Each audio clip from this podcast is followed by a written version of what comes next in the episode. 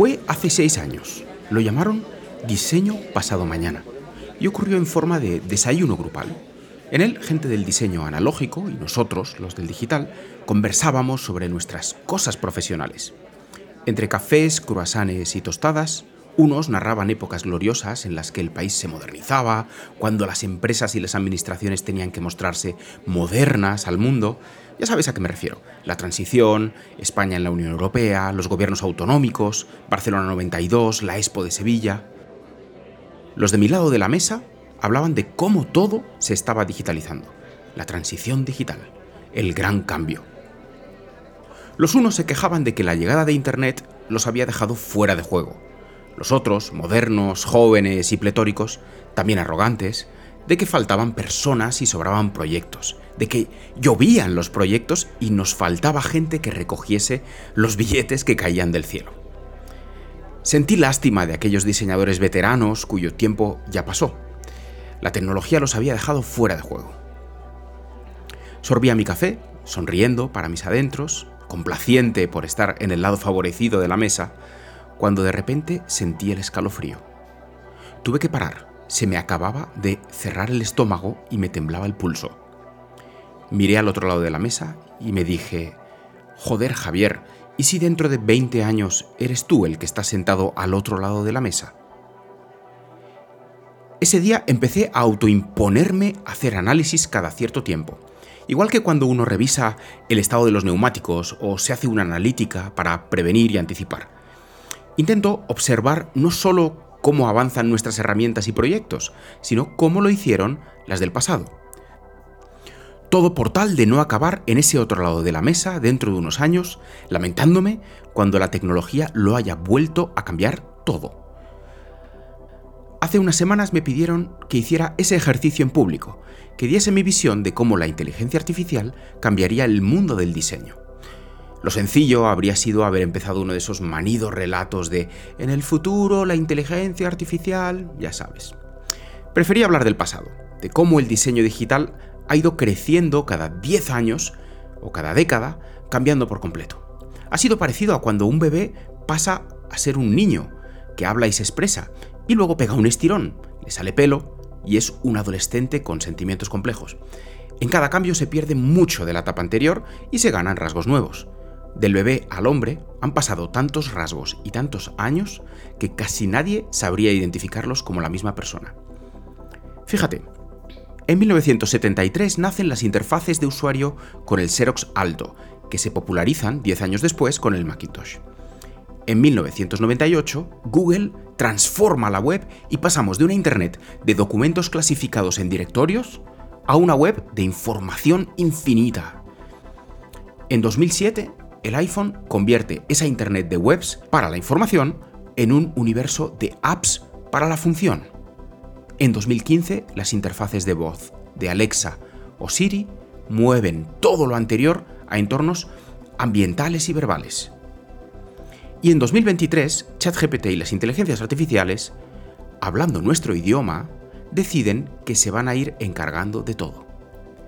Cada década le ha dado la vuelta a nuestra profesión primero más visual, luego más documental, luego más de producto y funcional, y ahora más conversacional.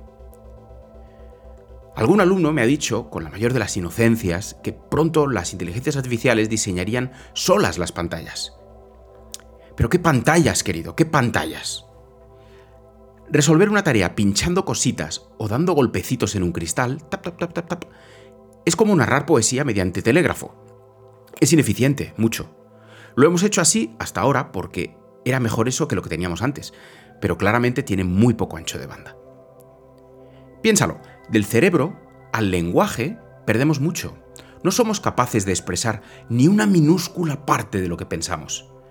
Y del lenguaje a las interfaces gráficas perdemos aún mucho más. La historia de la interacción persona-ordenador es precisamente la lucha por ensanchar ese caudal.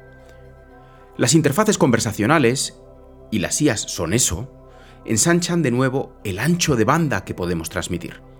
Piensa en todas las tareas que se podrían hacer con unas pocas palabras. Transfiere el alquiler, paga la comida, llévame a tal sitio, dime cuánto me sale pagar Hacienda. Búscame un seguro para el coche que cubra lunas, sea económico y tenga a sus clientes contentos.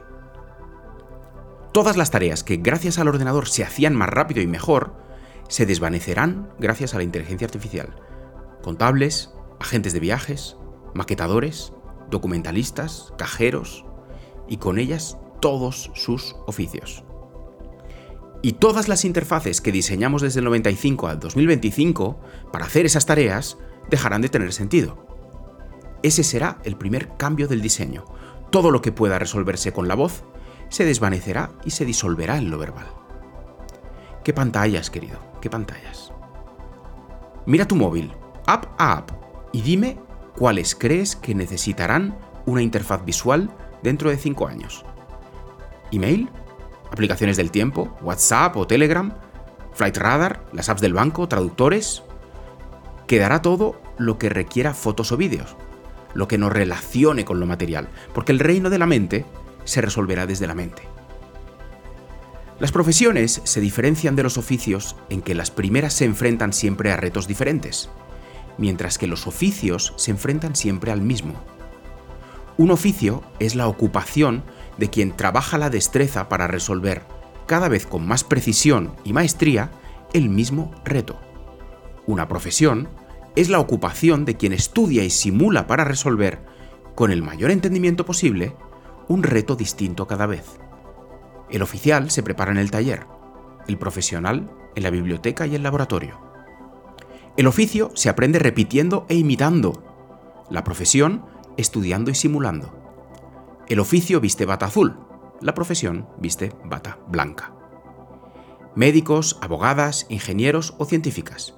Por otro lado, carpinteros, maquetadoras, mecánicos o administrativas. En ambos mundos existe el diseño, en unos más retador y en otros quizá más romántico. En todos digno, pero tienes que elegir. Si diseñas como oficio, si te recreas en los plugins de Figma y en tu destreza con las herramientas, si eres de esos y esas que presumen de su ortodoxia metodológica, estarás muerto en 10 años. Si para ti el diseño es una profesión, una que cobra sentido cuando existen retos nuevos y complejos que demandan miradas y herramientas nuevas, una profesión que pide estudio y reflexión, entonces amigo, amiga, no estarás nunca al otro lado de la mesa. Es más, creo que se acerca una de las épocas profesionales más emocionantes de nuestra vida.